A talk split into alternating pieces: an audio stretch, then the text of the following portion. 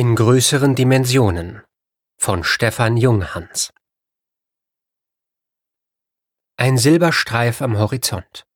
Mehr würde ein Beobachter von dem sechs Kilometer langen Raumschiffszug nicht wahrnehmen, war dieser doch noch fast vollständig in seine Kondensationsblase gehüllt. Hier arbeitete die Physik für die Neuankömmlinge auf diesem Planeten, aerodynamische Abbremsung. Naturgesetze galten eben in jedem Teil des Universums. Geschützt durch Stabilisatoren und viel andere technische Einrichtungen, beobachtete die Brückencrew des Kolonisierungstransporters entspannt, fast schon gelangweilt, den Landeanflug. Die Kommandobrücke maß 24,5 Meter Breite und 12 Meter Tiefe. Drei der vier Wände wiesen Verglasungen vom Boden bis zur drei Meter hohen Decke auf. In der Mitte dieses großzügigen Raumes wurde die unmittelbare Umgebung mit hervorgehobenen Merkmalen holographisch dargestellt. Ein Lüfter surrte leise in einer mit vielen Schaltern übersäten und somit antiquiert anmutenden Bedienkonsole. Aus einem Lautsprecher drangen Stimmen und Geräusche, von welchen aber niemand auf der Brücke Notiz nahm. Die Navigatorin zoomte die Holographie des sogenannten Observatoriums auf den geplanten Landebereich. Der Gesichtsausdruck der erfahrenen Frau zeigte Anspannung. Ihr Stirnrunzeln verriet, dass sie sich über irgendetwas Sorgen machte. Das entging dem leitenden Ingenieur nicht. Suela, dieses Gesicht machst du nur, wenn etwas ganz, ganz schlecht. Diese Rückfrage wurde durch einen Summton unterbrochen, welcher auf ein wichtiges Detail hinwies. Dem leitenden Ingenieur lag das Wort Stromausfall auf den Lippen, als dieser auch schon eintrat. De facto hätte kein anderer der Anwesenden mit diesem Ton etwas anfangen können, da es unwahrscheinlich selten war, dass dieser Fall eintreten könnte.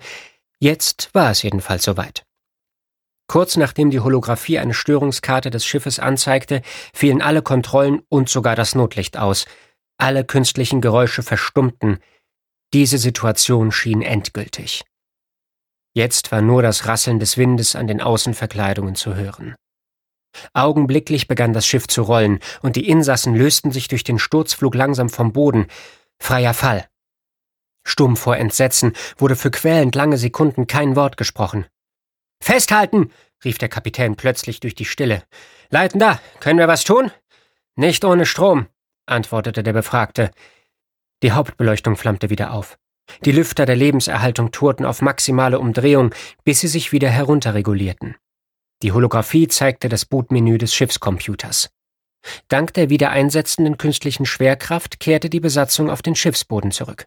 Abfang! befahl Kapitän Ristich. Steuermann Silver hielt sich an seiner Konsole fest und bediente die mechanischen Kontrollen. Bis der Computer wieder oben ist, habe ich nur die Trimmung. Der Leitende glotzte erstaunt vor sich hin. Das wird nicht reichen. Alle Reaktoren sind offline und notgeflutet. Die bekomme ich nie rechtzeitig ans Netz. Ristich atmete hörbar ein und aus. Aufschlagsberechnung? Silver schüttelte den Kopf.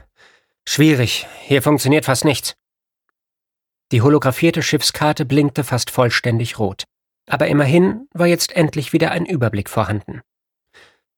Langsam schwand der Horizont in den Fenstern zum oberen Rand hin. Ristit schlug mit der Faust gegen eine Blechverkleidung. Fluglage stabilisieren. Die Nase muss wieder hoch. Zwecklos, mit den Steuerdüsen und der Trimmung, platzte Silver hervor. Unsere Ladung ist dafür zu schwer. Der Kapitän fuhr zu seiner Navigatorin herum. Können uns die Anlagen vom Landeplatz irgendwie helfen? Sueda schüttelte den Kopf. Das wollte ich vorhin sagen. Es gibt keinen Landeplatz, nur Einschlagskrater der Aufbausonden. Ristich tippte sich mehrmals an die Schläfe. Ich habe da gerade so eine Ahnung, warum. Verdammt, das geht nicht gut aus. Er zog sein weißes Hemd stramm. Leitender, ich brauche Ideen. Der Ingenieur machte mit seinen Armen eine Geste der Hilflosigkeit.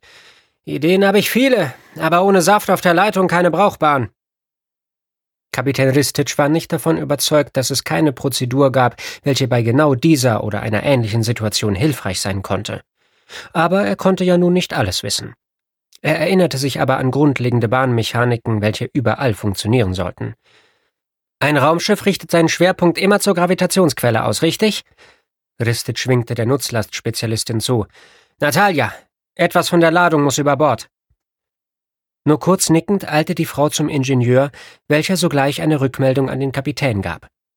Sie meint, dass wir die Tiefbaumaschinen abwerfen können. Unser Schwerpunkt sollte sich dann zu mittleren Wagen verlagern. Ich habe zugestimmt. Ristic war immun gegen die Telepathin. Ihm fehlten einfach, wie bei 12,7 Prozent der menschlichen Bevölkerung, die notwendigen Synapsen. Die Frau legte an ihrer Konsole bereits los. Ristic beobachtete sie. Er wusste, dass er sich auf sie verlassen konnte. Er konnte sich gut vorstellen, dass Gedanken eine wesentlich effizientere Form der Kommunikation waren. Ristic hatte sich einmal mit ihr unterhalten. Es war für Natalia wie für jeden anderen Telepathen äußerst anstrengend, sich in Worten auszudrücken. Sie mussten ihre Denkgeschwindigkeit dem Redefluss anpassen.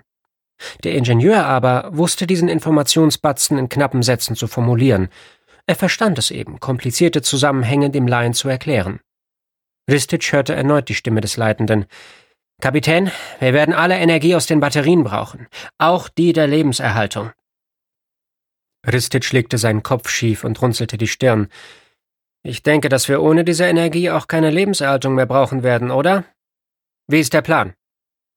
Der Ingenieur erklärte kurz, was er vorhatte. Die offenen Ladeluken würden den Sturz etwas bremsen und die fehlende Fracht helfen, die Flugbahn zu korrigieren. Kurz vor dem Aufschlag würde der Computer sämtliche Restenergie in die Landepuffer transferieren und einen Nothalt kurz über der Oberfläche erreichen. Für jedes andere Szenario wäre nicht genug Energie oder Zeit vorhanden. In dieser Situation fühlte sich Ristic eher nicht wie der Kapitän dieses Raumschiffszuges, eher wie ein stiller Beobachter, welcher auf die Situation sowieso keinen Einfluss hatte. Der hat recht. Aber scheiße noch einmal, das stört mich gewaltig. Dabei hatte der Kapitän jene Crew ausgesucht, weil sie ihren Job konnte. Die erste Gefahrensituation war das nicht. Gegen diesen Sturzflug erschien das Manövrieren in dem Asteroidenfeld vor sechs Monaten geradezu als Spaziergang. Der Pilot Silva steuerte die sieben Millionen Tonnen dabei wie einen Abfangjäger. Der hat eine Spiralrolle hingelegt. Keinen Kratzer hat der Kahn abbekommen. In diesen Gedanken versunken begann selbiger Kahn zu schlingern. Silva, kriegen Sie das in den Griff? Die Hände fest an der Steuerung drückte der Pilot diese nach vorn. Das bekommt der Computer ohne die Triebwerke nicht hin. Ich brauche Geschwindigkeit. Das widersprach sehr offen der Strategie des Ingenieurs. So langsam wurde Ristic nervös. Er war kein Pessimist, aber so würden sie heute unter Garantie sterben. In Sekundenbruchteilen wog der Kapitän ab, was besser wäre. Die Kupplungen zwischen den einzelnen Raumschiffen würden bei starkem Schlingern brechen und noch weitere Teile beschädigen. Mit dieser Geschwindigkeit aber wäre ein fataler Crash vorhersehbar. Suela, gibt es ein langes Tal, durch welches wir, sagen wir mal, langrutschen können? Ristic blickte zum Leitenden. Dieser nickte verstehend. Die Koordinaten, rief Suela Silva zu. Versuche dorthin zu kommen. Zunächst sagte der Steuermann nichts und flachte den Sturzwinkel etwas ab. Das ist zu weit, außerhalb der berechneten Aufschlagszone. Reaktor 2.6 ist am Netz, platzte der Ingenieur durch die angespannte Situation. Antriebspuffer laden auf. Ristic legte seine Hand auf die Schulter seines Piloten. Und jetzt ab in den Orbit. Als hätte Silva alle Zeit der Welt, bediente er die Kontrollen der Navigation. Reicht ein stark exzentrischer Orbit? Ristic wischte mit seinem Finger in die Holographie und startete die Aktion selbst. Sie wollten doch nicht hierbleiben, oder? Die Gewalt der Maschine drückte den Raumschiffszug fast mühelos vom Boden weg. Die Selbstverständlichkeit der Technik und aller damit verbundenen Annehmlichkeiten kehrte rasch zurück. Vor den Fenstern zeigte sich das Schauspiel der Auswirkungen des Hauptantriebes. Magnetfelder erzeugten in der Atmosphäre eine eigene Aurora. Alle Anwesenden bewunderten dieses Schauspiel. Für den Kapitän stand fest, dass sie ihre technischen Probleme im Orbit am besten lösen konnten so könnten sie auch untersuchen, was mit den Aufbausonden passiert war und ob eine Landung überhaupt sicher wäre. Ristit stand an der Rückwand der Brücke vor einem Verpflegungspanel und überlegte, was er jetzt gut gebrauchen könnte, und kam endlich zu einem Entschluss. Echten Kaffee, hell und gesüßt. Bei diesem Getränk konnte er nicht sofort in das Ausgabefach greifen. Echter Kaffee musste auch richtig zubereitet werden. Die wenigen Sekunden nutzte er dazu, um seine Gedanken und die Erlebnisse der letzten Stunde zu ordnen. Einen zweiten Landeversuch würde ich nicht unbedingt unternehmen. Aber wie begründe ich das? Unvollständige oder fehlende Aufbausonden sind laut Missionsprofil kein triftiger Umkehrgrund. Ich könnte eine weitere Sonde starten und schauen, was passiert. Er war sich ganz sicher, dass die Sonde dabei abstürzen würde. Eine andere Variante zog er gar nicht in Betracht. Der Duft des frisch gebrühten Kaffees kitzelte in Ristitschs Nase. Es waren die kleinen Freuden, welche er so sehr schätzte.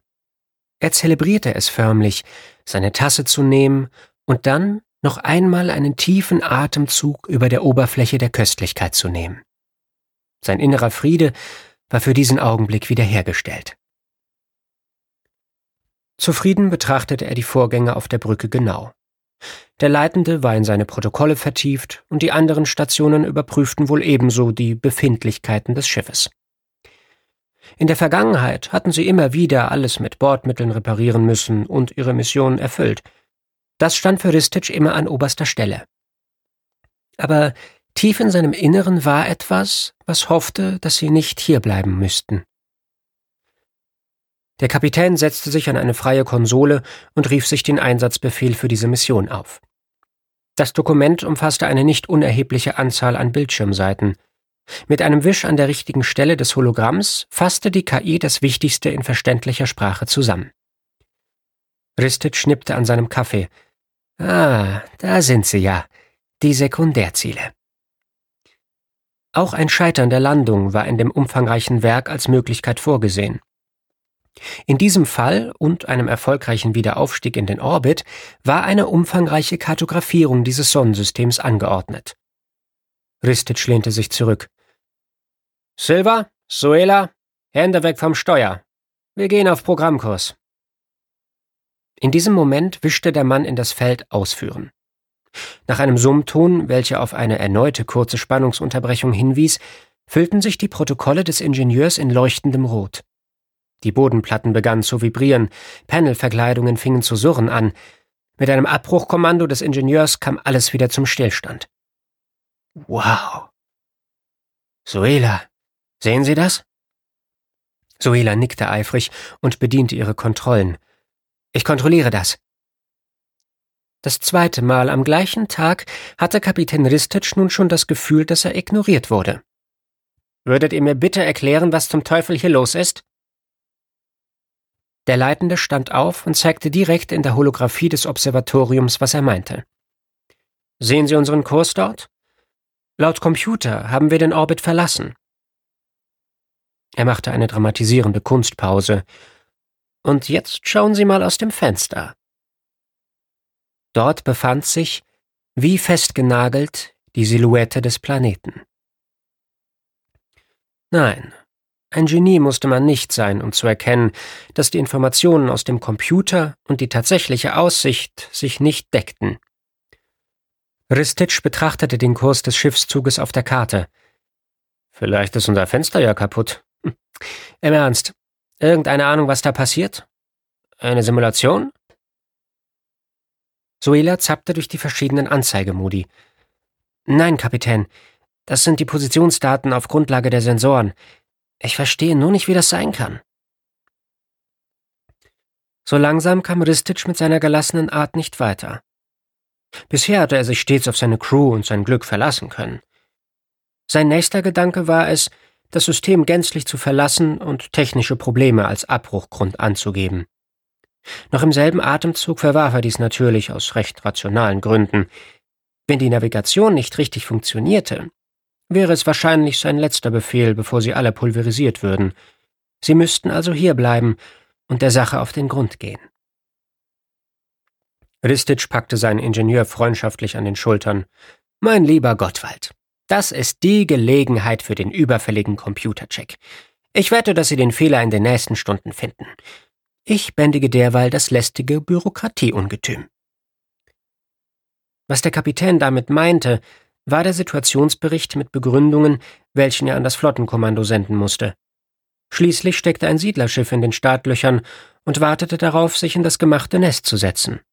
Das fiel aber bis auf weiteres aus. Dabei hatte er über einen Missionsabbruch noch nicht vollständig entschieden. Gefühlt war er aber schon im Feierabend. Der Ingenieur Gottwald saß im Schneidersitz im Serverraum. Die Quantencomputer auf der einen Seite, die Dualitium-Computer auf der anderen Seite. Er wischte auf seinem Holopad herum und spottete über die Anlage. Nicht existenter Fehler. Dass ich nicht lache. Das Ding will mich wohl verarschen. Mit einer Grundjustierung der Quanteneinheiten versuchte Gottwald das Problem zu lösen. Wenn das nicht klappt, schalte ich den Mist ab und wir müssen mit den Dualitium-Rechnern nach Hause rudern. Innerlich bereitete er sich auf einen sehr langen Rückflug vor. Die Quantencomputer berechneten vor jedem Überlichtsprung den Kurs des Schiffes und übergaben diese Datensätze an das Dualitium-System, welches dann für den Überlichtflug übernahm. Quantencomputer funktionierten im Überlichtbetrieb nun einmal nicht, und herkömmliche Rechner brauchten eben zu lange für derlei aufwendige Aufgaben. So gab es auf diesem Raumschiff mehrere Besonderheiten, wie Bedienschalter und auch mechanische Vorrichtungen für diverse Zwecke, wie sie vor mehreren hundert Jahren bereits Anwendung fanden. Wenn man nur langsam genug fliegt, könnte man den Kahn auch per Hand steuern. Wieder prangte die Meldung nicht existenter Fehler auf dem Display. Gottwald schlug mit der Faust auf die Deckplatte. Es ist aber ein Fehler da, brüllte der Ingenieur in den Raum. Die Meldung ist doch schon ein Fehler. Kurz davor, alles durch die Gegend zu schmeißen, erinnerte er sich an einen Trick, welcher nicht so häufig Anwendung fand. Er wollte die Quanten anhand der Wasserstoffeigenfrequenz neu ausrichten und anschließend das System neu starten. Im schlimmsten Fall, so überschlug er, hätte er mehrere Tage zu tun, die Feinabstimmung wiederherzustellen. Das sollte ich aber vorher mit dem Kapitän besprechen. Unterdessen verglich Suela immer und immer wieder die empfangenen Daten mit ihren eigenen Berechnungen, welche sie mit Hilfe der Bordkameras und anderer Instrumente automatisiert anfertigen ließ. Für diesen Zweck hatte Suela die KI ein Unterprogramm schreiben lassen. Den empfangenen Daten nach folgte das Schiff seiner Aufgabe, dieses Sonnensystem zu kartografieren. Optisch kontrolliert befanden sie sich nach wie vor in einer exzentrischen, aber stabilen Umlaufbahn. Im Kopf der Navigatorin brodelte es. Ein solches Szenario gab es nicht. Weder hatte sie in einem Aufbaukurs noch in der Praxis etwas Ähnliches erlebt. Um ganz sicher zu gehen, ließ sie die Datenbank nach Vorfällen dieser Art suchen. Wie gebannt starrte sie in Erwartung eines Ergebnisses auf den holographierten Schirm der Ausgabe. Eine Berührung auf ihrer Schulter ließ Suela von dieser Starre aufschrecken. Natalia, die Telepathin, hatte sich bemerkbar gemacht. Saß sie doch fast unbemerkt neben ihrer Kollegin. Suela nickte. Dieser Reaktion folgend teilte Natalia ihre Empfindung der Situation. Von allen unbemerkt hatte sie sich in eine Ecke zurückgezogen, da sie eine überwältigende Welle an Empfindungen erreicht hatte und die Crew, obwohl sie hier war, sich so unendlich weit weg anfühlte. Gleichzeitig verstand Suela, dass es fast die gesamte telepathische Kraft der kleinen Frau kostete, eine Barriere gegen diesen Strom an Sinneseindrücken aufrechtzuerhalten. Die Navigatorin bemerkte erst jetzt, dass Natalia, fast kreideweiß, neben ihr darum bemüht war, nicht von ihrem Sitz zu fallen. Vielleicht gerade noch rechtzeitig, um ihr die Stütze zu sein, die sie jetzt brauchte. Natalias Dankesemotion durchfloss Suela, welche wiederum mit den Fingern nach Silver schnippte. Aufgrund der Minimalbesatzung waren mehrere Posten doppelt belegt. Hier konnte sich der Pilot als Ersthelfer betätigen. Einen richtigen Arzt hatten sie nicht an Bord. Nur das Missionsprofil und der Raumschiffstyp hatten nach einer Besatzung verlangt. Nach dem Aufbau der Kolonie wären auch hier KI-gesteuerte Schiffe hin und her gependelt. Suela genoss es aber regelrecht, mit nur fünf Menschen unterwegs zu sein, und sie wusste, dass Natalia ebenso empfand. Raus aus dem Ozean an menschlichen Eindrücken, allgegenwärtiger Werbung, sozialen Zwängen. Das hieß nicht, dass sie Menschen nicht mochte, aber sie war eben auch gern allein. Endlich reagierte Silva auf Suelas Schnippen und trat leicht genervt an die beiden Damen heran. Nach Hunden schnappt man. Suela verkniff sich ein Na dann, sei brav und hol mir das Bällchen, sondern holte einmal Luft und flüsterte Hast du in deiner Apotheke ein Entspannungsmittel für Telepathen? Silva beschaute Natalia, welche an Suela gelehnt recht mitgenommen aussah. Der Medikum wird sicher das richtige Mittel zusammenrühren. Ich hole es her. Silva griff an ein Panel an der Rückwand der Brücke, welches sich sofort öffnete, als es die zugehörige Berechtigung erkannte. Der angelernte Sanitäter entnahm ein Gerät mit einer Trageschlaufe und schaltete es an. Zurück bei Natalia klebte er einen kleinen runden Patch an die Stelle ihres Unterarms, an dem die Pulsadern verliefen. Verbunden, meldete Silva.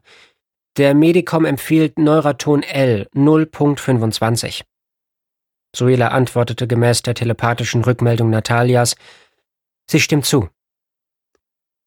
Silva drückte zwei Tasten des Gerätes nacheinander und dann zwei weitere gleichzeitig.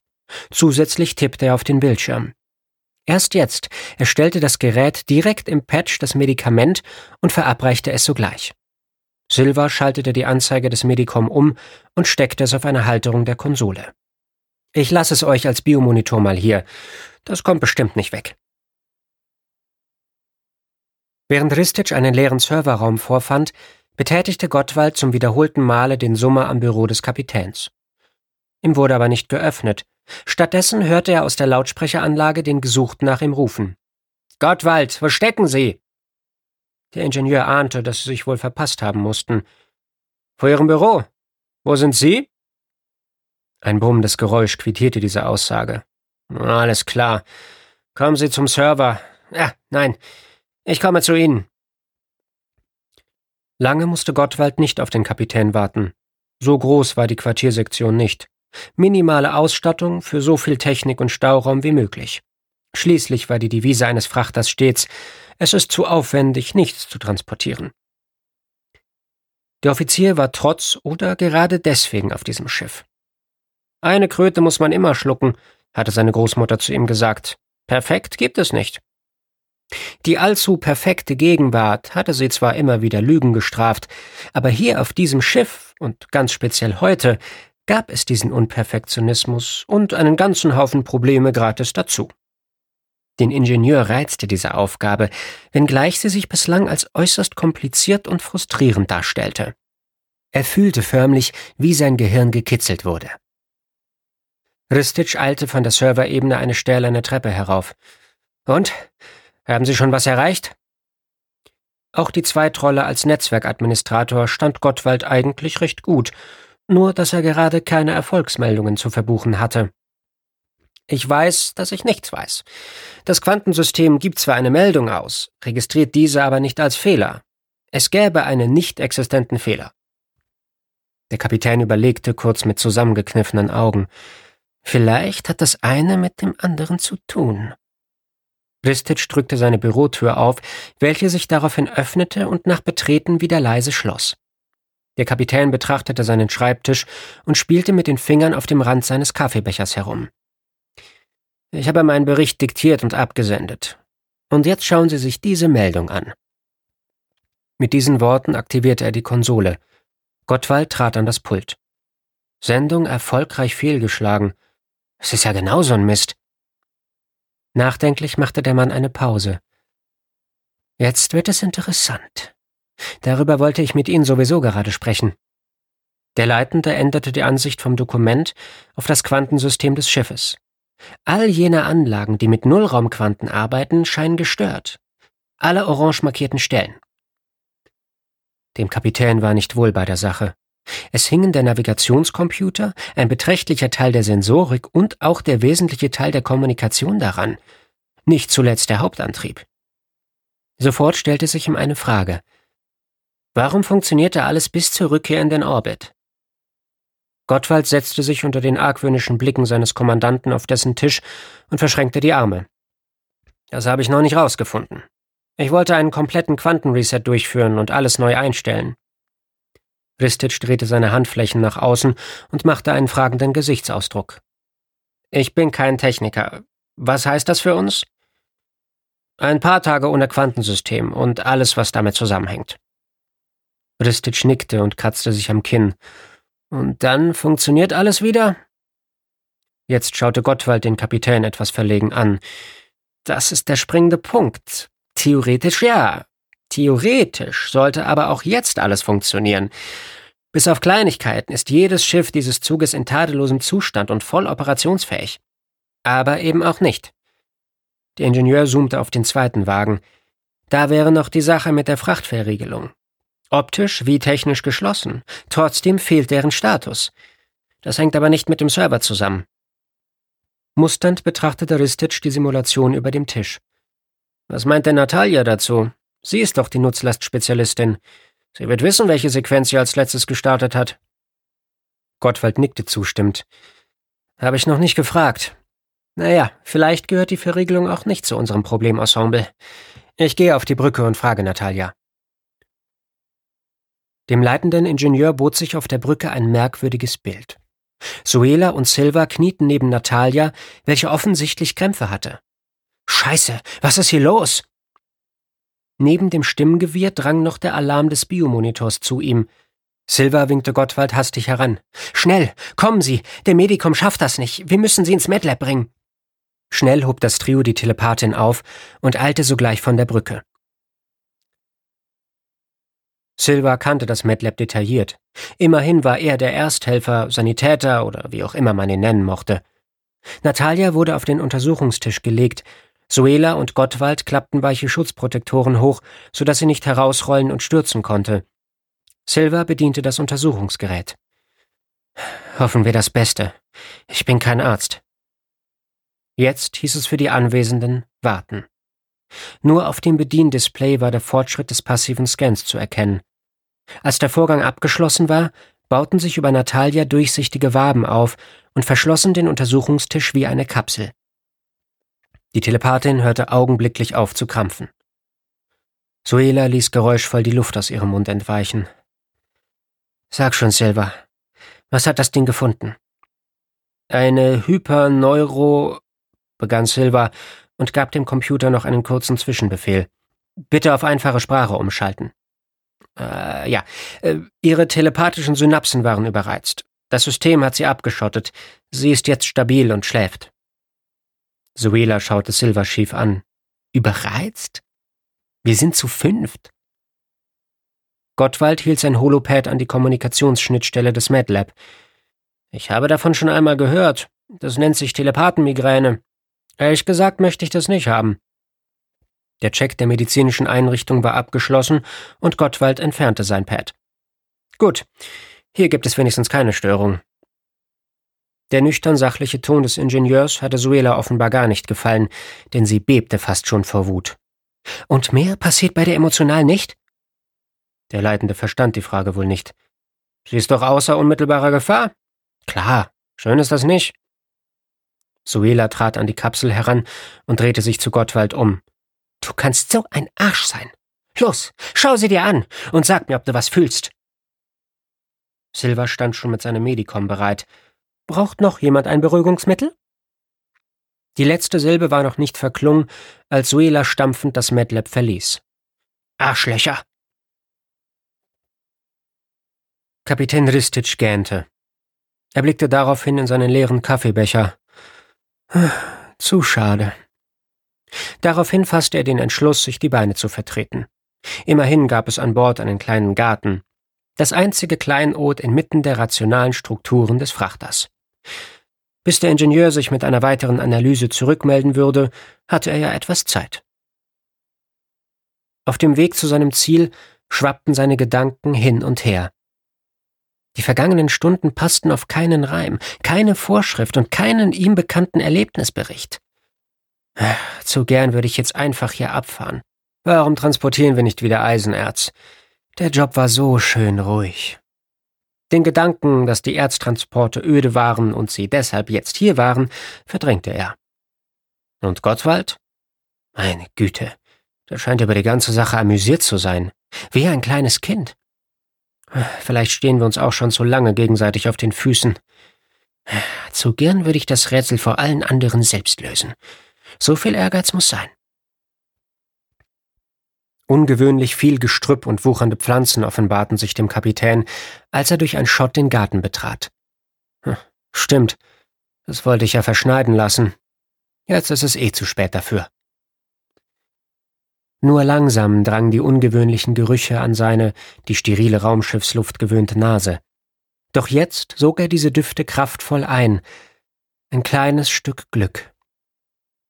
Der Garten war so verschachtelt angelegt, dass seine 30 Meter sehr viel mehr sein konnten. Die meisten Büsche reichten bis über die Sichtgrenze.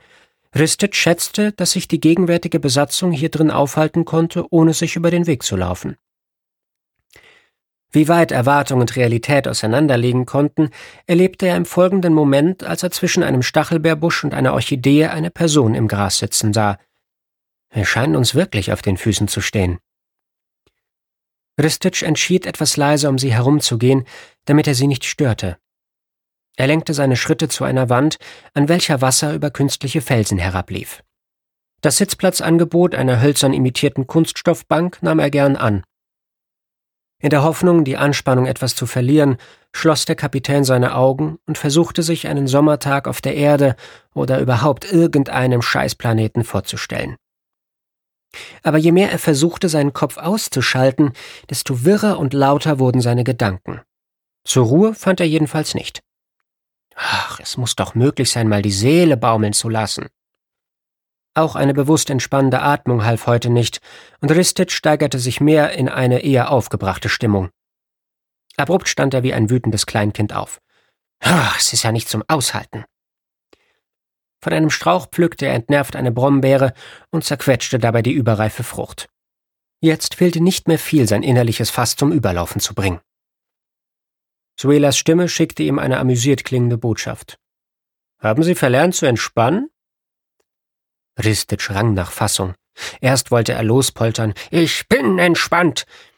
Aber die Analyse war zu bestechend. Vielleicht ist heute einfach nicht der Tag dazu. Kurz lachend nickte Suela zustimmend. Unsere lieben Kollegen können sich deine Scheibe Emotionen abschneiden. Die Navigatorin schaute ihren Kapitän an. Sie wissen wohl noch nichts. Ristichs fragender Gesichtsausdruck sprach Bände. Für Suela war nicht klar, warum er nicht informiert worden war. Ich dachte, Silver hätte sich schon bei Ihnen gemeldet. Natalia ist zusammengebrochen und liegt jetzt isoliert im MedLab. Nervös schaute der Kommandant auf sein Armband. Nur fünf Minuten, und ich verpasse, was auf diesem Schiff vor sich geht. Wie ist das passiert? Suela schilderte knapp, wie sie es erlebt hatte, und ließ ihre eigenen Emotionen dabei nicht außen vor. Etwas ungeschickt drückte Ristic seine Navigatorin an sich. Schon gut.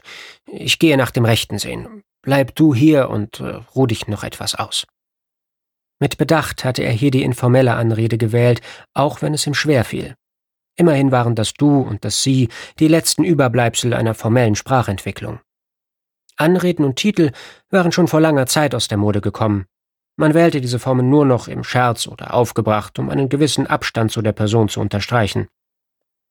Hier aber waren sich Kapitän und Navigatorin für einen Moment ganz nah.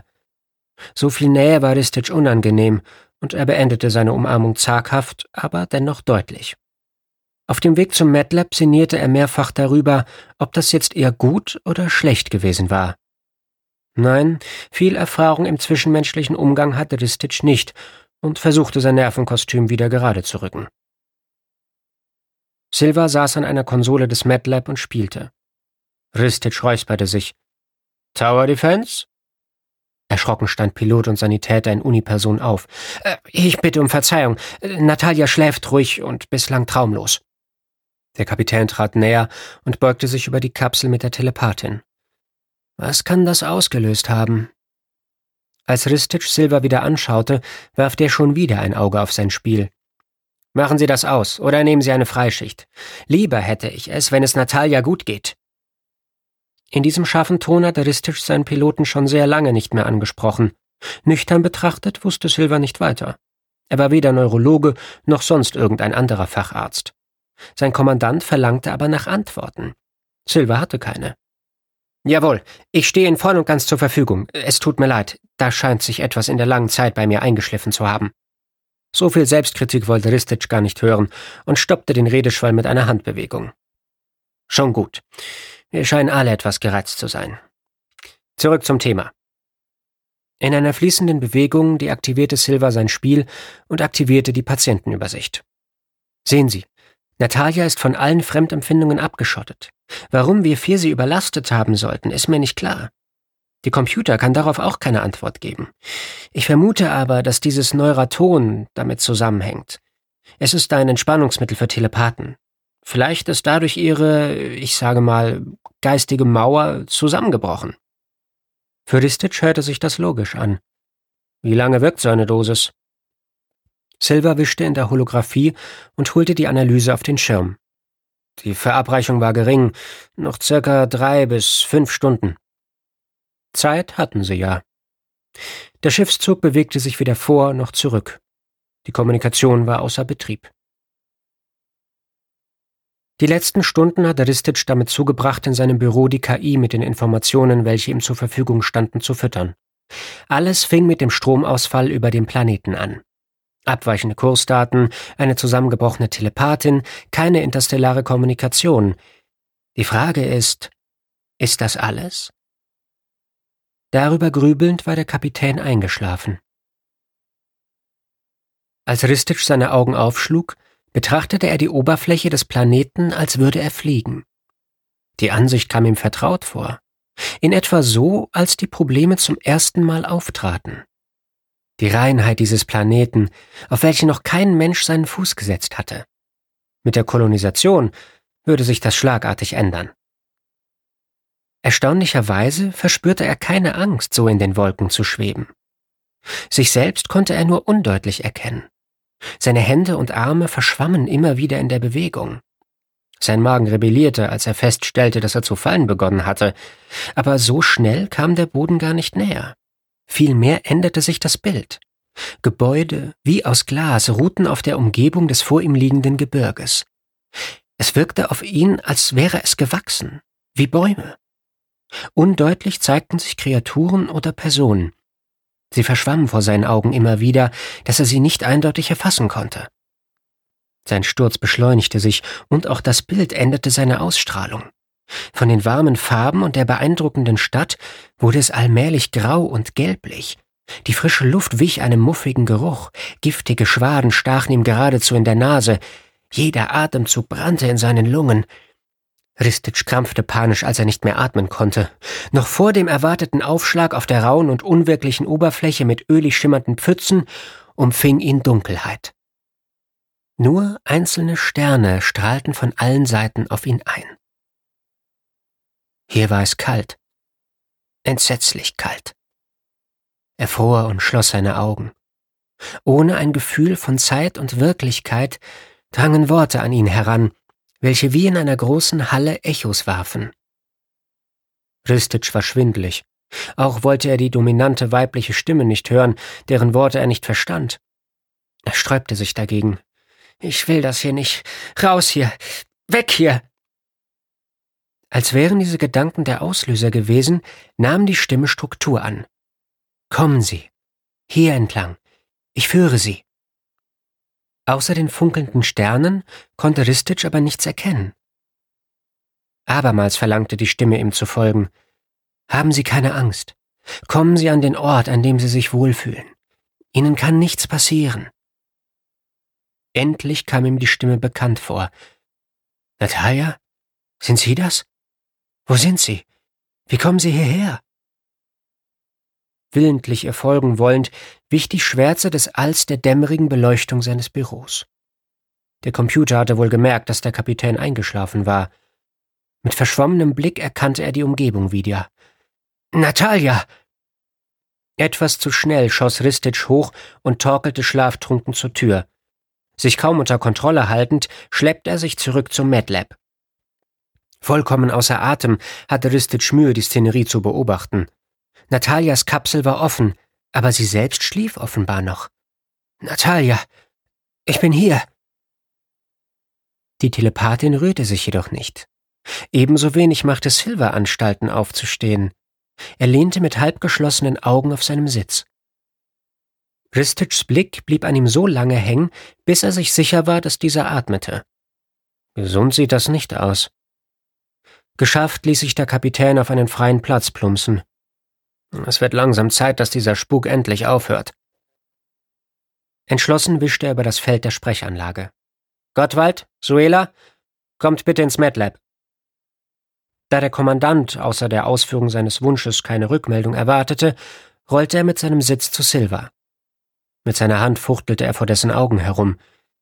Das sieht schon ein bisschen gruselig aus, wie der pennt. Aufwachen, brüllte Ristich eigentlich scherzhaft gemeint. Doch Silver hing weiter auf seinem Sitz, als wäre er bewusstlos. Das erhöhte den inneren Drang Ristich zu erfahren, was mit seinem Piloten los war. Er entnahm daher ein Patch des Medicom und klebte es seinem Patienten auf die Pulsadern. Außer einem Puls und dem Hinweis auf träumerischen Schlaf zeigte das Gerät keine weitere Diagnose an. Die Option Aufwachen lassen zeigte sich verführerisch auf dem Display. Medizinisch überfordert und an seine eigene Erfahrung mit diesem Albtraum von gerade eben konnte sich Ristic nicht dafür entscheiden, die so wundervoll aussehende Möglichkeit auszuprobieren. Was, wenn was schief geht? Natalia hat gekrampft. Keine Ahnung, ob das vergleichbar ist. Mist. Eine schleichende Wut über diesen Kontrollverlust, nicht genau zu wissen, was auf seinem Schiff vor sich ging, wurde langsam größer. Das machte ihn gleichzeitig ungeduldiger. Wie ein Tiger lief er in dem Raum auf und ab. Immer wieder betrachtete er die Geräte und seine schlafenden Crewmitglieder. Das Warten auf Suela und Gottwald war für ihn fast nicht auszuhalten. Er wollte, nein, er musste jetzt unbedingt etwas tun. Gewartet hatte er lange genug. Mit jedem Schritt steigerte er sich mehr in seine Gedankengänge. Wo bleiben die nur? Was Ristic wenige Momente später missfiel, war das Kichern und langsame Schlendern der so sehnsüchtig Erwarteten. Ich habe das Gefühl, dass euch die Situation nicht ernst genug ist. Ingenieur und Navigatorin standen im Torbogen des MedLab und versuchten einige Lacher herunterzuschlucken. Der Kommandant musterte die beiden argwöhnisch. Ich habe keine Ahnung, was gerade so witzig war und will es auch gar nicht wissen. Die Sache gleitet uns aus den Händen. Silver wacht nicht mehr auf und und Sie, unterbrach Gottwald, sind über die Maßen gereizt. Ristet schnappte nach Luft. Oh ja, das bin ich. Und es geht mir auf den Geist, dass das so ist. Der Kapitän versuchte sichtlich, sich zu beruhigen. Gibt es denn irgendwelche Ergebnisse? Gottwald wischte sich über sein müdes Gesicht. Noch nicht wirklich. Ich habe Ihrem Puzzle aber noch einige abweichende Komponenten, was den Schiffszug betrifft, hinzugefügt. Ristic, innerlich immer noch von einer nicht greifbaren Unruhe getrieben, vermied es loszupoltern, dass es sein Projekt wäre. Das stimmte ja eben nicht. Eine Besatzung konnte schließlich nur als Team handeln. Und? Suela begutachtete Silva, welcher schlaff in seinem Sitz hing. Über was für ein Puzzle redet ihr? Ich finde, dass all das auf jeden Fall mit rein muss. Ich meine diese aufgeheizte Stimmung. Wann waren wir denn das letzte Mal so nervös? An seinen Albtraum denkend trat Ristic einige Schritte durch den Raum. Ich habe schlecht geträumt. Mir war aber, als ob Natalia mich daraus befreit hätte. Der Ingenieur checkte Natalias geöffnete Kapsel. Ich glaube, dass der Computer so auf keine Lösung kommt. Alles, was nicht technisch erklärbar ist, bleibt auch unserer lieben KI ein Rätsel. Was ich aus meiner Beobachtung sagen kann, ist, der Antrieb, der Computer, das Schiff, Sie, ich, wir alle verlieren Energie.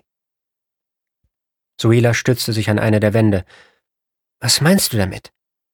Gottwald kicherte. Genau das? Wie müde bist du? Ich könnte mich jetzt hinlegen und eine Woche schlafen. Ristich und Suela schauten Gottwald an, und beide antworteten fast gleichzeitig Exakt so. Todmüde.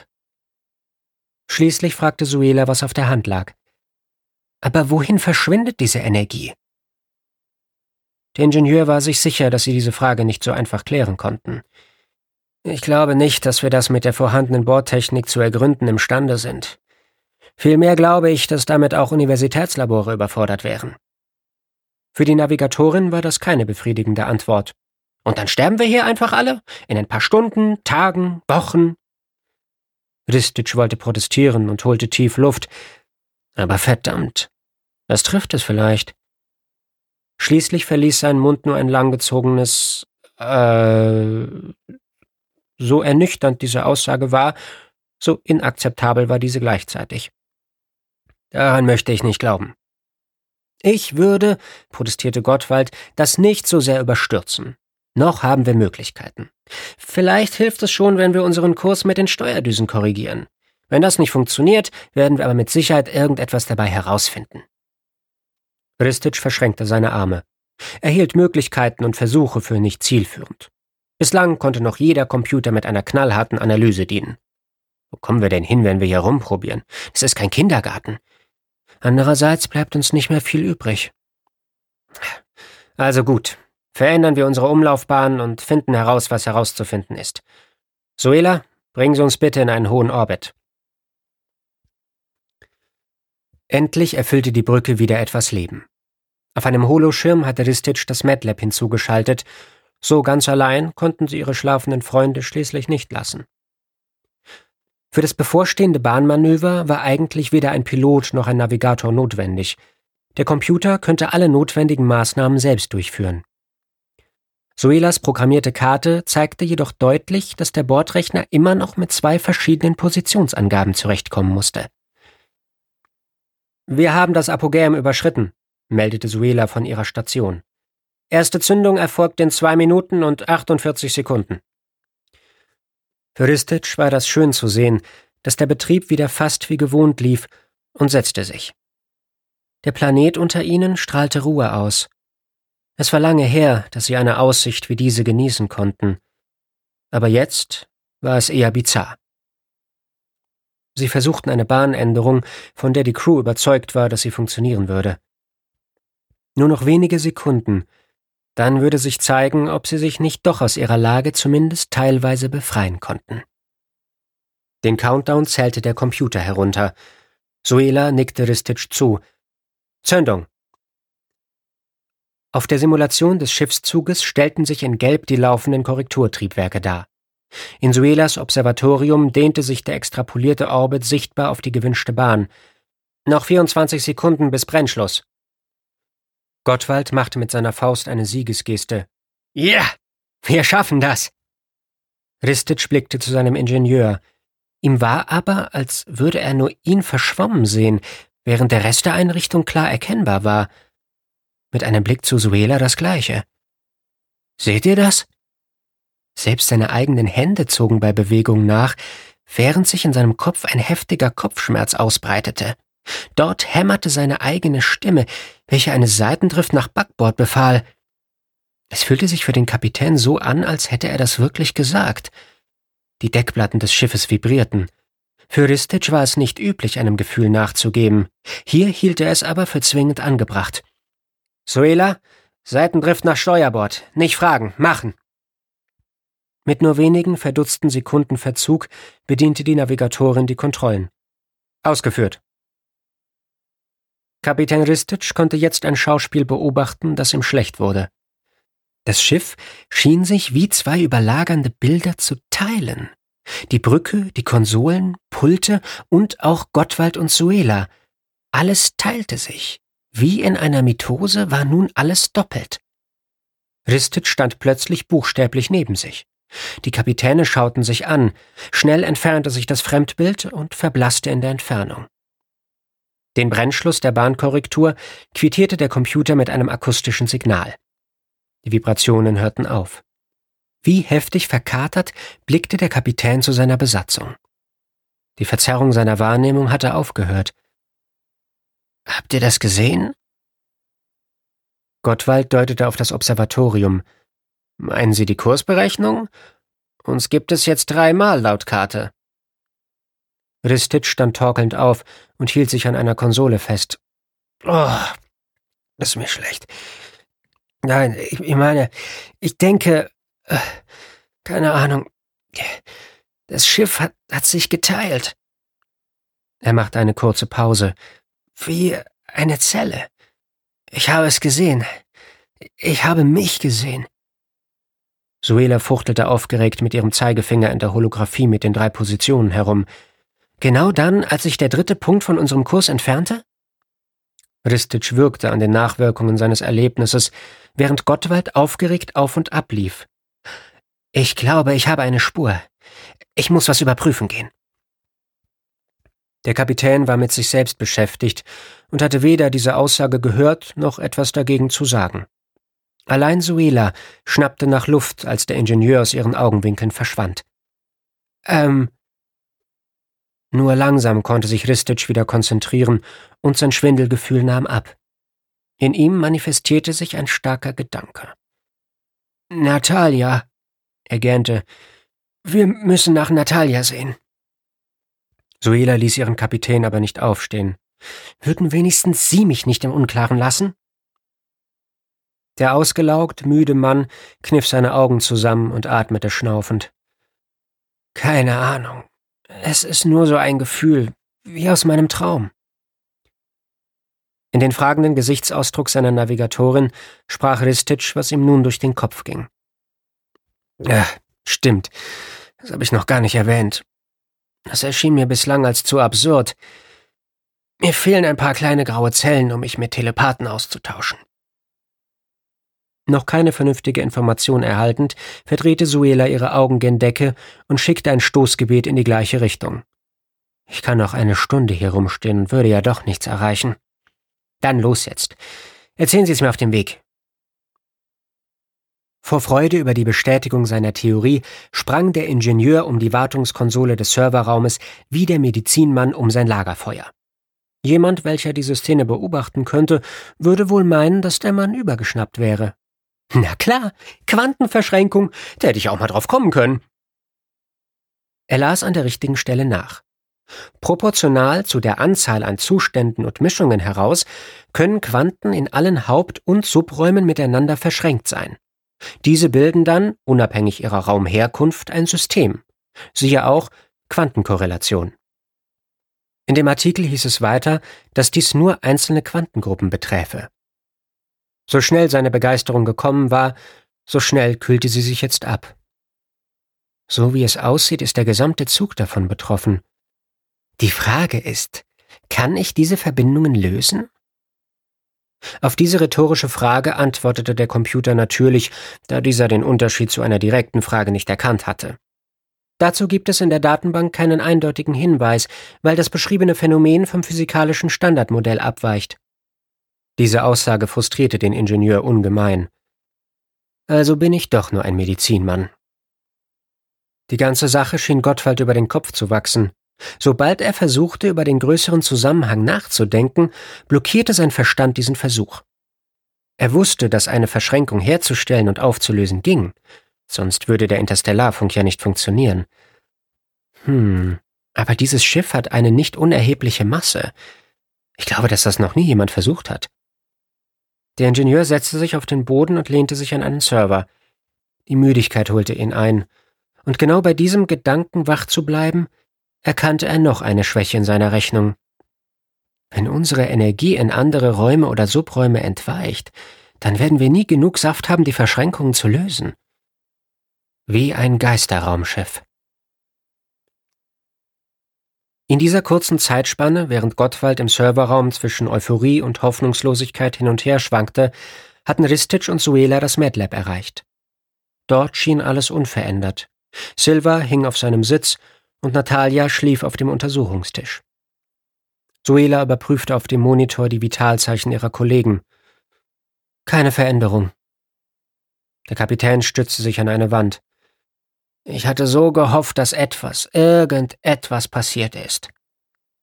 Er atmete tief durch. In meinem Albtraum holte mich Natalia zurück. Sie rief nach mir. Es war, als würde sie mir einen Weg zeigen, Mittlerweile glaube ich nicht mehr an ein Trugbild meiner Träume. Das muss was zu bedeuten haben. Für die Frau schien das eine sehr erstaunliche Information zu sein, denn sie schaute ihren Kapitän mit großen Augen an. Und an was können Sie sich noch erinnern? Ristic schwankte zu Natalia herüber. Ich fiel aus den Wolken auf den verdammten Planeten da draußen. Aber es gab da auch eine seltsame Stadt und dann auch giftige Dämpfe, nicht gleichzeitig, nacheinander. Aber der Ort war der gleiche, äh, der, derselbe. Selbstverständlich kannte Suela den Unterschied, was das Gleiche und dasselbe war. Er unterstrich damit, dass es wirklich an demselben Ort war. Mit der eigentlichen Aussage konnte Suela nichts anfangen. Aber was hat das mit unserer Situation zu tun? Kapitän Ristic straffte sein Hemd. Entweder alles oder gar nichts. Mir persönlich wäre es aber ganz lieb, wenn wir dadurch überhaupt auf eine Spur kommen könnten. Fast väterlich schaute er Natalia an. In Sachen Telepathie kann uns die Technik nicht helfen. Das geht nur mit fühlenden Wesen, denen nicht gerade die entsprechenden Synapsen fehlen. Ich wüsste zu gern, ob sie es wirklich war. Suela wischte in der Holographie herum. Wecken wir sie einfach auf. Es gibt einen Modus dafür. Nach mehreren missmutigen Grimassen, während er überlegte, räusperte sich Ristic schließlich. Ich meine, dass es einen Grund gibt, warum Silver das nicht schon getan hatte. Irgendetwas muss schiefgelaufen sein. Ristic gab nicht gern zu, dass er vor einer Rechnung mit mehreren Unbekannten Angst hatte. Jemanden zu verletzen, ob absichtlich oder unabsichtlich, widersprach seiner pazifistischen Einstellung. Allerdings machte ihm die davonrennende Zeit immer mehr Druck, endlich zu handeln. Auch wenn die Konsequenzen daraus vielleicht nicht ganz angenehm wären. Was sagt denn die KI, ob es sicher ist? Auch Suela war sich bewusst, dass man sich hinter der Empfehlung des Bordrechners gut verstecken konnte. Sie selbst, so dachte sie, würde das Risiko als Kommandantin eingehen. Immerhin sehe ich nichts, was dagegen sprechen würde. Mit einem weiteren Wisch im Holoschirm war schnell das Resultat der Analyse bekannt. Die KI meint, dass es zu 97 Prozent sicher wäre. Was bei Suela für eine Bestätigung sorgte, beruhigte den Kapitän aber nur mäßig, und er suchte nach einer Möglichkeit, dieses eindeutige Ergebnis zu negieren. Aber du warst doch so sehr besorgt, dass besonders Natalia nichts passiert. Warum sollte das jetzt anders sein? Die Navigatorin blickte die beiden schlafenden Crewmitglieder an. Wir kommen keinen Schritt weiter, wenn wir es nicht versuchen. Die KI meint, dass es sicher ist. Wann hat sie uns je enttäuscht? Seit Ristic denken konnte, war stets eine KI bereit, um unliebsame Aufgaben zu bewältigen und Probleme zu lösen. Fast 40 Jahre Erfahrung und ich zögere hier. Ist doch alles Quatsch. Also gut, wecken wir die beiden auf. Suela wollte es gerade tun, als Gottwald hineinplatzte. Stopp! Nicht wecken! Die Zündschnur an Suelas Nerven war schon recht kurz, und sie verlangte deshalb recht schnippisch eine Erklärung. Seit wann sind Sie Arzt? Sachte nahm Gottwald Suelas Finger und entfernte diesen vom Holoschirm.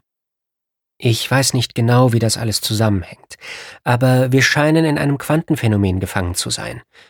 Es könnte sein. Nein, sehr wahrscheinlich könnten wir etwas völlig Falsches tun. Gegenwärtig sind das Schiff und somit auch wir offenbar mit zwei weiteren Raumebenen verbunden. Ristic bemerkte, dass er durch diese Verzögerung nicht etwa beruhigt war, hatte er sich doch vor wenigen Sekunden noch selbst dagegen gesträubt. Was heißt das? Gottwald hielt sein Holopad an den Computer des MedLab. Wenn beide durch diesen merkwürdigen Zustand eingeschlafen sind, könnte so ein einfacher Vorgang wie Aufwecken ihr Bewusstsein von unserer Raumebene abschneiden. Mit lautem Poltern knallte Suela auf den Boden in einen halben Schneidersitz, als ihre Beine versagten. Sie fing sich mit ihren Armen ab. Besorgt eilten die Herren zu ihrer Kameradin. Diese winkte jedoch ab und wollte dort sitzen bleiben. Dann wären sie geistig tot. Ich hätte beinahe. Gottwald legte seine Hand auf ihre Schulter. Das ist nur eine Möglichkeit.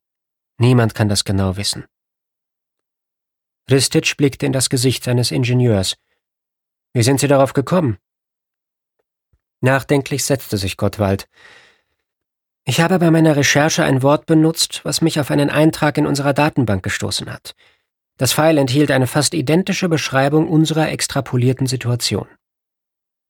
So klar wie dem Ingenieur schien es dem Kapitän nicht. Ein bisschen komplizierter können Sie sich wohl nicht ausdrücken. Diese spitze Bemerkung weglächelnd fuhr Gottwald mit seiner Erklärung fort. In der Geschichtsdatenbank findet sich ein Eintrag über ein kleines Schiff, welches treibend im All gefunden wurde. Es hatte keinerlei Energie mehr und alle Besatzungsmitglieder waren tot. Man barg die Schiffsaufzeichnungen und verdampfte das Raumschiff anschließend, weil es weder mit Energie versorgt noch abgeschleppt werden konnte, als wäre es fest im Raum verankert gewesen. Ristic unterbrach den Redeschwall und winkte ab. Das sind doch Gruselstories für Kleinkinder. Suela wirkte mit einer Geste den Protest ihres Kapitäns ab. Ich schätze, Sie haben sich die Aufzeichnung erklären lassen, oder? Fasziniert, als ob sie alle nicht davon betroffen wären, erzählte der Ingenieur weiter. Natürlich. Die Besatzung schlief nach und nach vollkommen übermüdet ein. Der Bordrechner zeichnete alles noch tagelang auf, bis auch die Batterien erschöpft waren.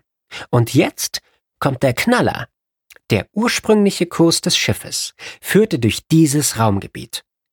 Berechnet man die Koordinaten der letzten 200 Jahre, so müssen die Unglücklichen dieses Planetensystem passiert haben. Ristic stand auf, so dass Gottwald zu ihm aufsehen musste. Sie vergessen da etwas. Jetzt sind wir diese Unglücklichen. Dem mürrischen Gesichtsausdruck des Kapitäns stand das strahlende Gesicht des Ingenieurs gegenüber. Es wird doch aber noch besser. Genau dieser Planet ist damals als Venus-Typ mit giftiger Atmosphäre als uninteressant eingetragen worden. Der Kapitän wurde dabei sofort hellhörig. Was? Venus-Typ? Stimmt das? Wir haben ihn als grünes Paradies gesehen. Das passiert nicht in 200 Jahren. Umgekehrt vielleicht. Nachdenklich verschränkte er seine Arme und tippte sich mit dem Zeigefinger an die Lippen. Aber genau davon, diesem giftigen Nebel, habe ich geträumt. Ob die Besatzung damals von so etwas eine Ahnung hatte? Suela hatte sich wieder ein wenig gefasst und war aufgestanden. Wie könnte uns das alles weiterhelfen? Ich werde nicht wirklich schlau daraus. Für einige Sekunden herrschte Stille. Die gestellte Frage war eine Herausforderung. Dass Gottwald nicht sofort antwortete, machte eigentlich nur deutlich, dass auch er keine Ahnung hatte, aus dieser verfahrenen Situation zu entkommen. Das Schweigen drückte. Der Ingenieur holte tief Luft und setzte zum Sprechen an, aber er ließ nur geräuschvoll seinen Atem entweichen. Für den Kommandanten bedeutete dies, dass Gottwald eine Idee hatte, sich aber nicht traute, diese auszusprechen. Egal wie absurd es ist, ich will Ihre Idee hören. Jetzt. Noch immer schwieg der Ingenieur, fuchtelte aber mit seinen Händen in der Luft herum. Ungeduldig trommelte Ristitsch mit seinen Fingern auf einer Tischplatte herum, als Gottwald endlich begann. Ist Ihnen aufgefallen, dass ein Reaktor wieder ansprang, als wir drohten, eine Bruchlandung hinzulegen? Das war gerade genug Energie, um in einen Orbit zurückzukommen. Normal dauert es Stunden, den Reaktorkern von der Moderatorflüssigkeit zu befreien und neu zu starten. Kurz darauf liefen alle übrigen auch wieder. Suela betrachtete den aufgeregten Mann und folgte seinen Ausführungen genau. Die wollen nicht, dass wir hier sind, warf sie ein. Ristitsch fuhr herum. Die? Nach einer kurzen Pause wurde es ihm aber recht klar. Wer auch immer wollte uns hier fortscheuchen. Stimmt, so fühlt sich das an. Jetzt setzte der Ingenieur wieder nahtlos an. Nur hat das irgendwie nicht funktioniert. Gewollt oder ungewollt. Vielleicht, damit wir definitiv nicht wiederkommen. An dieser Stelle lachte Ristitsch recht herzlich. das haben die geschafft. Freiwillig fahre ich diesen Kahn nicht noch einmal hierher. Warum haben die nicht einfach ein Schild aufgestellt? Privatbesitz. Oder noch besser, uns diesen Chemiedunst gezeigt. Suela ballte eine Faust und tippte mit den Fingern der anderen Hand darauf herum. Vielleicht haben wir, das heißt, die Aufbausonden etwas kaputt gemacht. Der Angriff aus dem All? Ristic holte tief Luft. Kein guter Einstieg, wenn das stimmt. Aber wie kriegen wir die dazu, uns demnach freizulassen? Auch diese Aussage verstanden die beiden Crewmitglieder. Schließlich schienen sie hier so eine Art Gefangene zu sein. Gottwald betrachtete Silva und Natalia. Vielleicht haben wir schon einen Schlüssel in der Hand und wissen es nicht. Der Kapitän versuchte sich die Müdigkeit aus dem Gesicht zu wischen. Wenn ich jung und unerfahren wäre, hätte ich einen Ausbruchsversuch gewagt. Vollgas, bis sich alles in Rauch auflöst. Gottwald war leicht amüsiert. Sie, Kapitän? Das glaube ich nicht. Mit der Quantenverschränkung hätten wir dem Planeten vielleicht noch etwas mehr Spin gegeben.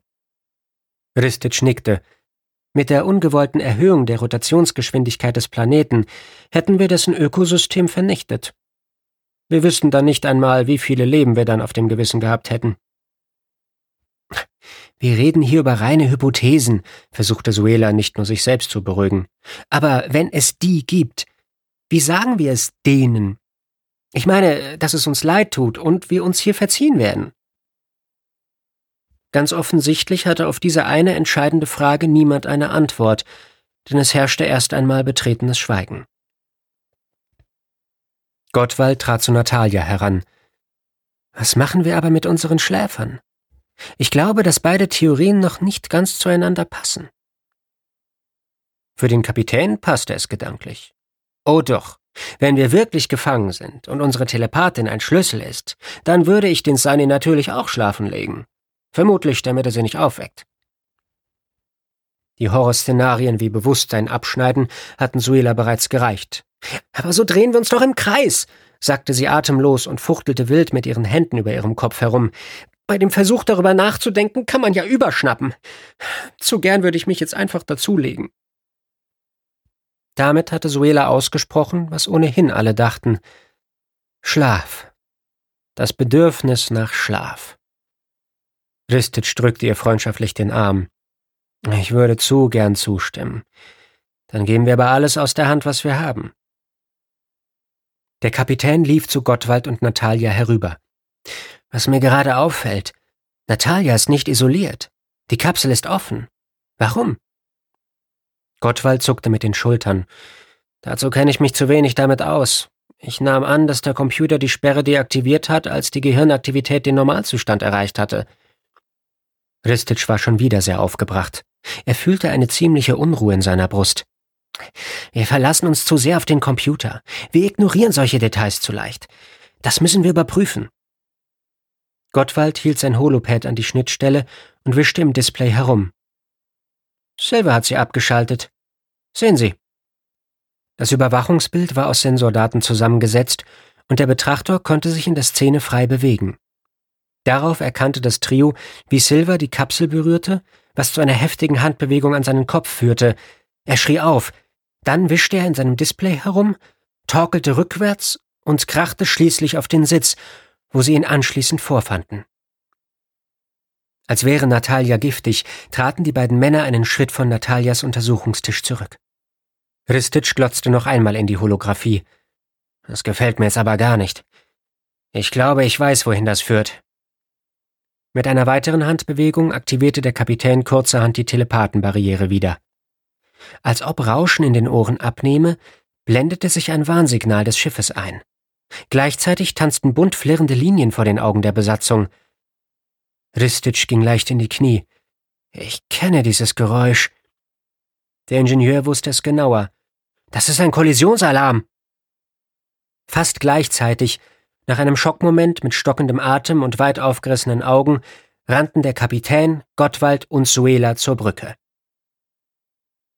Waren die drei Abgehetzten zunächst am Eingang zur Brücke erstaunt stehen geblieben, standen sie jetzt ganz nah an den Bugfenstern und betrachteten fasziniert, was draußen vor sich ging. Der Alarm war zwischenzeitlich abgeschaltet. Den irdischen Besuchern präsentierte sich die Planetenoberfläche. Allerdings nah, sehr nah. Der Schiffszug hielt eine geringe Höhe über dem Boden. Die Landschaft war zum Greifen nahe. In einiger Entfernung zeigte sich eine Stadt, welche Fremder nicht aussehen konnte. Gläserne, fast durchsichtige Gebäude, welche als eine Art von Bäumen gewachsen zu sein schienen. Sie fügten sich harmonisch in die natürliche Umgebung ein. Lediglich die Bewohner entzogen sich der Wahrnehmung der Betrachter. Immer wieder huschten unscharfe Umrisse von Schatten durch Röhren. Der Kapitän straffte sein Hemd, als er erkannte, dass ihm dieser Anblick nicht so fremd war. Wie in einem Traum, flüsterte er, bevor er laut nachdachte. Es sieht wohl so aus, als ob wir gekidnappt sind. Gottwald entfuhr ein kurzer Lacher. so ein altmodisches Wort. Aber es entbehrt nicht einer gewissen Logik. Den Konter des Ingenieurs mit einem ebenso altmodischen Satz schluckte der Kommandant herunter. Sind wir jetzt frei, Suela? Die Navigatorin bediente ihre Kontrollen. Immer wieder wischte sie in ihren Anzeigen herum. Sie runzelte die Stirn. Ich bekomme immer noch widersprüchliche Daten. So richtig schlau werde ich aber dennoch nicht. Gottwald bediente sein Lieblingsgerät, das Holopad. Nach wie vor Quantenabweichungen, aber anders. Ich prüfe, ob wir Kontrolle über den Hauptantrieb haben und ob die Kommunikation wieder funktioniert. Er wollte es gerade tun, als er von einer vertrauten Stimme aufgehalten wurde. Nein, noch nicht. Die Korrelation ist noch nicht wiederhergestellt. Es war Silvers Stimme. Kraftlos stützte er sich in den Rahmen des Brückenschotts. Ristic raste augenblicklich auf ihn zu. Gott sei Dank. Wissen Sie, was hier los ist? Der Pilot war schweißgebadet. Der Kapitän wagte es nicht, seinen Piloten zu stützen. Ist es sicher, sie zu berühren? Silva nickte. Dennoch zögerlich griff Ristic Silva am Arm und hielt diesen für einige Momente einfach nur fest. Keine Unstimmigkeiten feststellend, brachte Ristic Silva zu einem Sitzplatz. Wissen Sie, wer die sind? Im gleichen Augenblick, wie seine Worte verhalten, wurde dem Kapitän klar, dass es eine der dümmsten Fragen war, welche er wohl stellen konnte. Natürlich die Bewohner dieses Planeten. Was meinten Sie mit der Korrelation? Silva schnaufte und hielt sich den Kopf. Diese. diese Leute sind sehr anstrengend. Ich weiß nicht, ob ich alles verstanden habe. Gottwald stellte sich nachdenkend hin. Die kommunizieren anscheinend via Telepathie. Sie haben Natalia vermutlich als so eine Art Relaisstation benutzt. Ein derber Faustschlag auf einer Konsole unterbrach den Ingenieur.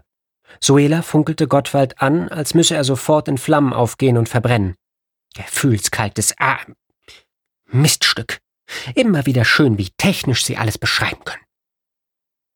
Silva winkte schwach mit einem Arm. Er hat recht. Ohne Natalia würden wir vermutlich alle schon recht bald sterben. Suela verschränkte ihre Arme und schmollte. Könnt ihr euch dann wenigstens schöner ausdrücken? Der Ingenieur, obwohl seine Meinung unterstützt wurde, zog eine Grimasse. Stimmt. Schöne Worte waren das nicht, aber sicherlich treffend. Er trat etwas näher zu Silva heran. Wie kommen wir hier weg? Silva schüttelte den Kopf. Ich weiß es nicht. Aber diese anderen versuchen die ursprünglichen Korrelationen wiederherzustellen. Ristic zog einen Sitz heran. Wie muss ich mir das vorstellen? Der Befragte schien darauf keine Antwort zu haben, denn er schwieg erst einmal. Die zusammengekniffenen Augen und seinen Kopf hin und her neigend schien er, wie in einem Schrank, danach zu suchen, was sein Kapitän von ihm wissen wollte. Ich kann das nicht erklären. Das ist mir zu abstrakt. Der Kommandant war nun etwas mehr besorgt. Sie alle waren einer Reaktion ausgeliefert, auf welches augenscheinlich keine rationale Antwort gab. Sich immer wieder die Lippen leckend, suchte der Kapitän nun seinerseits nach einer Frage, welche vielleicht nicht so kompliziert wäre. Da fiel ihm Natalias Vermittlerrolle wieder ein. Moment mal, wie sich das wohl anfühlt. Silva, haben Sie das Gefühl, in Gefahr zu sein? Wie soeben schien auch das keinen direkten Treffer zu erzielen. Silva wischte sich mit dem Handrücken über die Stirn. Nicht direkt. Man will uns nichts Böses, wenn ich das so ausdrücken kann. Ich bin da wohl auf einer guten Spur, dachte Ristic. Haben Sie noch Kontakt? Ich meine, stehen Sie noch in Verbindung? Silva schüttelte den Kopf. Nein, aber kurz bevor ich aufgewacht bin, bekam ich das Gefühl, dass die sich gewünscht haben, dass wir noch ein wenig weiter das sehen, was wir uns vorstellen. Ich weiß aber nicht, was das zu bedeuten hat. Suela lehnte sich mit verschränkten Armen an eine Konsole. Ich krieg da gerade so eine Ahnung. Gottwald blickte zur Navigatorin. Natürlich, das macht Sinn. Ristic stand auf. Was macht Sinn? Gottwald zeigte mit einer Geste auf Suela, welche daraufhin loslegte. Wir haben uns die ganze Zeit gedanklich im Kreis gedreht. Nichts führte zu irgendeinem Ergebnis. Ich denke, weil wir uns das nicht vorstellen konnten. Bis Sie, Kapitän, die Blockade der Kapsel aktiviert haben. Ristic setzte sich wieder. Dann bleibe ich jetzt hier sitzen, bis diese Fremden damit fertig sind, was auch immer es ist. Ich möchte sie auf dem letzten Meter nicht noch verärgern. Wie ein trotziges Kind, dachte Suela. Aber das ist wohl das Vernünftigste. Ein Alarm piepte an Gottwalds Konsole. Ich glaube, es geht los. Das Quantensystem richtet sich laufend neu aus. Seht euch das an! erschrak Silva. Vor den Fenstern wurde es dunstig, mit gelblichen Schwaden. Wo gerade noch die Stadt war, konnten sie für Sekunden noch so etwas wie Ruinen sehen, bis die Sicht schlechter wurde. Der giftige Nebel machte dem grünen Planeten ohne jegliche Bebauung Platz. Ohne Anzeichen irgendeiner Maschinentätigkeit sah die Brückencrew, wie der Landeplatz und der Planet immer kleiner wurden. Sekunden später verschmolzen wahrnehmbare Doppelungen dieses Schiffes und ihrem Selbst miteinander. Suela fuhr zusammen. Das müssen die Abbilder sein, die wir im Observatorium gesehen haben. Wieder zog es das Raumschiff quer durch den Weltraum in den Orbit des Planeten. Hier wiederholte sich der Vereinigungsvorgang, welchen Ristic ursprünglich als Trennung wahrgenommen hatte. Angespannt verfolgte das Quartett, ob nach dieser unheimlichen Stille noch etwas passieren würde. Ristic fasste sich als erster wieder. Und das war es jetzt? Der Ingenieur wischte in seinen Anzeigen herum. Energie, Kontrollen, Kommunikation, Quantenzustände, Frachtverschlüsse, soweit ich das erkennen kann, ist alles wieder in Ordnung. Suela rannte los. Silva, komm mit! Wir wecken Natalia! Ristic stand auf und lief bis an die Fensterfront. Jetzt zeigen die sich da unten. Was meinen Sie, Gottwald? Was schreiben wir in unseren Bericht? Der Ingenieur lachte. Keine Ahnung. Vielleicht persönliche Prüfung durch Entscheidungsträger notwendig. Ristic holte tief Luft. Genau. Sehen wir lieber mal nach Natalia, bevor wir den Orbit verlassen. Ihr hörtet in größeren Dimensionen von Stefan Junghans. Gesprochen von Lars Eichstätt. Eine Produktion von podyssey.de. Podyssey veröffentlicht alle zwei Wochen eine neue Kurzgeschichte aus dem Bereich Science Fiction und Fantasy. Wir veröffentlichen die Episoden unter Creative Commons Namensnennung nicht kommerziell, keine Bearbeitungen 4.0 international. Alle Rechte verbleiben bei den Autorinnen und Autoren. Wir sind immer auf der Suche nach guten Kurzgeschichten und Stimmen, um diese vorzulesen. Wenn ihr uns unterstützen möchtet, dann empfehlt uns gerne weiter, folgt uns auf unseren Social-Media-Kanälen und bewertet uns auf allen Plattformen, die uns führen. Ihr könnt uns auch finanziell unterstützen für den Betrieb des Podcasts und zur Bezahlung unserer Autorinnen und Sprecherinnen. Weitere Informationen findet ihr auf podyssey.de oder in der Episodenbeschreibung.